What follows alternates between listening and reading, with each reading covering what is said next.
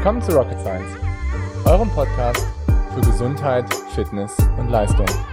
Mein Name ist Dr. Golo Röcken, ich bin Arzt und Coach.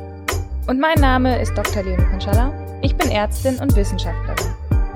In diesem Podcast wollen wir euch die neuesten wissenschaftlichen Erkenntnisse näher bringen und euch zeigen, dass die Verbesserung eurer Gesundheit und Leistung keine Raketenwissenschaft ist. Wie solltest du am besten im Ironman pacen? Mein Name ist Dr. Golo Röcken, ich bin Arzt, Sportwissenschaftler und Coach. Und was ich relativ häufig gefragt werde, ist, wie man denn am besten so seine Rennstrategie für einen Ironman, für einen langen Ausdauerwettkampf aufbaut und wie man sich auch vor allen Dingen pace, das heißt irgendwie, wie man vor allen Dingen eine Geschwindigkeit findet, die man relativ lange durchhalten kann. Und hier muss ich sagen, gibt es so zwei unterschiedliche ja, Voraussetzungen, die man mitbringen muss, um letztendlich zu entscheiden, welche Pacing-Strategie für dich da einfach sinnvoll ist. Und zwar würde ich da einfach ganz klar unterscheiden. Es gibt einerseits die Leute, die Anfänger, ich sag mal so die Survivor. Das heißt, du möchtest so einen Wettkampf überleben. Das heißt, du möchtest den finishen. Das heißt, du möchtest mit einem gesunden, gesunden guten Gesundheitsfundament über die Finishline kommen und du möchtest nicht irgendwie, dass deine Gesundheit durch diesen Wettkampf einfach leidet, dass du ausbrennst, dass du letztendlich ähm, den Wettkampf nicht zu Ende bringen kannst. Und das sind, finde ich, alles so die Athleten, die so bis 10, 10,5 Stunden brauchen. Da finde ich immer alles, was quasi darüber hinauskommt, je nach Altersgruppe natürlich auch immer so ein bisschen und Leute, jetzt trete ich hier keinen Shitstorm durch. Wenn ihr natürlich einen 12 Stunden Ironman macht, ist das super, super cool und absolut genial. Nur wenn man einen Ironman, sage ich mal, als Rennen betrachtet und letztendlich mit der Konkurrenz spielen möchte und wenn man da letztendlich auf das nächste Level kommen will, dann muss man einfach einen Ironman ein bisschen angehen, anders angehen, als wenn man letztendlich ein Finisher sein möchte, beziehungsweise wenn man das als Ziel hat. Und für die Leute, die den so ein Event einfach finishen wollen, macht, finde ich, macht es Sinn, eine sehr konservative Rennstrategie da einfach an den Tag zu legen. Das heißt, dass man etwas nimmt, was durchaus sehr sicher ist. Und ähm, da vielleicht auch nochmal, um das so ein bisschen genauer und klarer zu definieren, würde ich dir immer empfehlen, eigentlich, dass du da dein lockeres Grundlagentempo für alle Disziplinen nimmst und das letztendlich auch als dein Renntempo beschreiben würdest. Das heißt, wenn du zum Beispiel dein Open Water Training zum Beispiel manchmal machst und irgendwie zwei, drei Kilometer locker schwimmst, dann würde ich sagen, es ist eine gute Idee, das Ganze auch probieren, über die Strecke zu bringen das Ganze durchzuhalten über einen gewissen Zeitraum. Wenn du genauso irgendwie dein Radfahren betrachtest, dann macht es auch Sinn, dass du irgendwie deine lockeren Grundlagensessions, die du vielleicht irgendwie so bei 75, bei 65, 70 Prozent deiner, ähm, deiner Schwelle oder beziehungsweise, wie ich das immer sage, Herzfrequenzzone 2, ähm, dass du das einfach benutzt, um einfach das Ganze auch da langfristig über die Strecke zu bringen. Da auch vielleicht nochmal gerade auch für Anfänger, was ein super wichtiger Punkt ist, ist, dass ihr euch eher nach internalen Faktoren richtet als nach externalen Faktoren.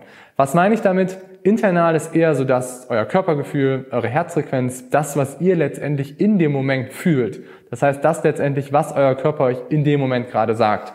Das ist nicht eure Geschwindigkeit und das ist auch letztendlich nicht die Leistung oder Power, die ihr letztendlich aufs Pedal bringt.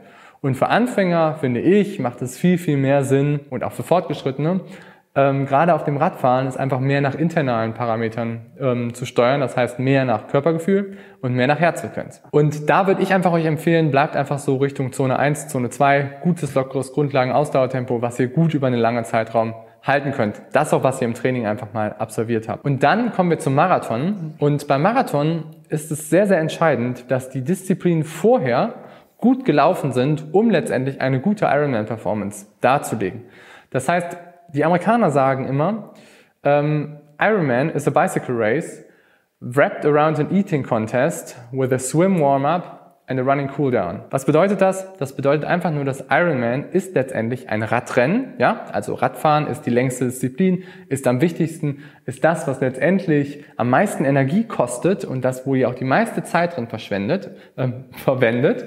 Und ähm, deswegen ist das das, worauf ihr definitiv den Fokus im, ähm, im Training legen solltet. Und dann habt ihr im Swim Warm-up, das heißt, das Schwimmen ist prinzipiell, solltet ihr das definitiv eher einmal überleben, das solltet ihr gut zu Ende bringen können. Und ihr könnt im Schwimmen sehr, sehr viel verlieren, aber ihr könnt im Schwimmen nichts prinzipiell gewinnen. Deswegen seht das Schwimmen sehr konservativ, schwimmt eher in der Gruppe, schwimmt eher mit Leuten irgendwie, mit denen ihr euch so ein bisschen koordinieren könnt, dass ihr das Ganze sicher zu Ende bringt. Und dann habt ihr einen Running Cooldown. Das heißt, im Cooldown geht es einfach nur darum, die Energiereserven, die ihr noch habt, mit nach Hause zu bringen. Und da kommen wir eben zu dem Punkt Wrapped Around an Eating Contest. Das heißt, es ist sehr, sehr wichtig, dass ihr genug aufnehmt, dass ihr genug Ernährung aufnehmt, dass ihr genug euch fuelt, damit ihr letztendlich das Laufen gut durchsteht. Und da vielleicht nochmal so ein ganz kleiner mentaler Aspekt auch dazu nochmal. Ironman ist einfach ein verdammt hartes Rennen. Unterschätzt es bitte nicht, weil ich sage immer wieder meinen Athleten, dass warum letztendlich so viele Athleten auch daran scheitern, hat gar nicht so viel damit zu tun, dass ihr irgendwie eine schlechte Pacing-Strategie habt oder dass ihr ein schlechtes Fueling habt, sondern das hat eher mit eurem wichtigsten Muskel, den ihr einfach habt, zu tun, und zwar liegt er zwischen euren Ohren. Und das ist letztendlich das, was euch über die Finishline bringt. Und das ist letztendlich das, was euch letztendlich immer weiter nach vorne bringt. Okay, also das wäre so die Strategie für den Anfänger.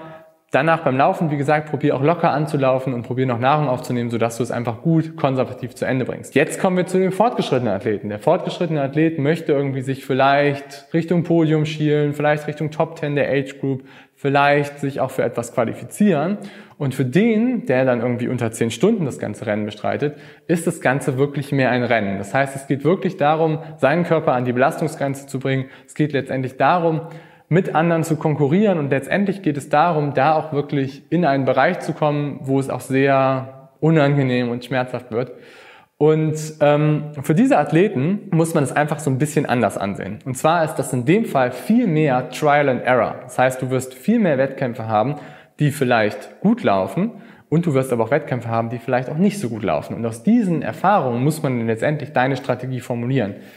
Grob kann man das Ganze aber so abgreifen, dass man sagt, nimm fürs Schwimmen ungefähr ähm, deine olympisches Distanztempo und addiere plus zwei, drei, vier Sekunden pro 100 Meter. Das heißt, du schwimmst irgendwie vielleicht ähm, hast du durchschnittlich im Schwimmen irgendwie von 1,20 auf 1500 Meter, dann sagt man so, im Ironman kannst du wahrscheinlich eine 1,22, 1,23, 1,24 durchhalten. Auf dem Rad ist es so, dass äh, man ungefähr sagen kann, dass du so 70 bis 75, maximal 78 Prozent zu deiner Schwellenleistung aufrechterhalten kannst im Ironman, um damit einfach einen guten Pace und einen guten Split herauszufahren und dabei möglichst ein gleichmäßiges Tempo zu fahren. Das kann man aber auch nochmal verbessern und validieren und nochmal genauer machen, indem man vielleicht auch da nochmal so eine Analyse macht, im Labor vielleicht auch nochmal seinen Energiestoffwechsel Ganze berechnet und auch individuell guckt, worin bist du überhaupt stark? Bist du eher stark irgendwie in, ähm, in der Ökonomie, dann kannst du eher ein bisschen mehr machen oder bist du eher jemand, der, sage ich mal, vielleicht einen großen Motor hat, aber nicht so gut ökonomisch ist, dann solltest du eher ein bisschen weniger machen. Da vielleicht auch nochmal so ein Beispiel. Ich hatte jetzt einen Athleten am ähm, Lars, der war unglaublich schnell im Ironman unterwegs und hatte einfach einen unglaublichen Motor, den er einfach mitgebracht hat und einfach eine unglaubliche Schwellenleistung, wo eine 4 vorne stand, ähm, was natürlich irgendwie sehr, sehr gute Reserven ihn einfach mitgebracht hat und letztendlich hätten wir sagen können, dass er jetzt wahrscheinlich irgendwie im Ironman sehr, sehr gut bei irgendwie 75, 78 Prozent unterwegs ist.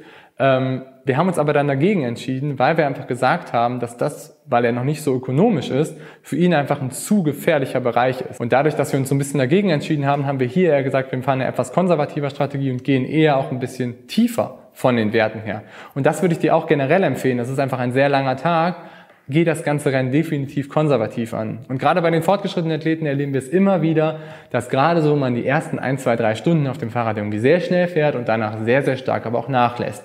Deswegen achte darauf, dass du da konservativ fährst, aber eine gute Strategie fährst. Und zum Beispiel bei Lars war es so, dass er dann den Ironman Hamburg gewonnen hat und damit einfach auch auf dem Rad auch das Fundament dafür gelegt hat und damit dieser konservativen Strategie er auch noch genug Reserven hatte, um halt aufs Laufen zu kommen.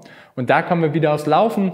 Wie gesagt, ich kann jetzt nochmal den Spruch wiederholen im, im, amerikanischen, das Ironman is a bicycle contest wrapped around an eating contest with a swim warm-up and a running cooldown. Also wiederum geht es ganz genau darum, dass du das Fahrradfahren als Hauptding siehst dann aber vielleicht, wenn du im Laufen noch gut sein willst, weil da entscheiden sich letztendlich immer die Plätze, das ist ja irgendwie die letzte Disziplin.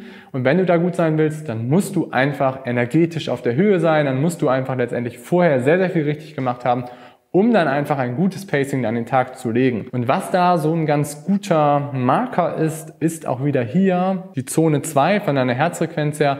Und zwar, wenn du bei deiner Herzfrequenz in dieser Zone 2, wenn du da gut agieren kannst und da lange Zeit ein gewisses Tempo halten kannst, bei dem deine Herzfrequenz konstant ist, dann ist das meistens das Tempo, was du auch relativ gut im Ironman durchstehen kannst. Ist meistens ein relativ gutes Grundlagentempo, aber wenn du halt fitter wirst, dann entwickelt sich dieses Grundlagentempo und dann kommst du halt auch in Bereiche, wo du dann auch kompetitiv bist. Wow, okay, das war ein ganz schön langes Video. Ich hoffe, euch hat der Inhalt gefallen. Wenn euch das Ganze gefallen hat, gebt mir gerne einen Daumen hoch und kommentiert auch gerne dazu. Ich bin auch gerne bereit, da noch ein bisschen was ausführlicher zu schreiben.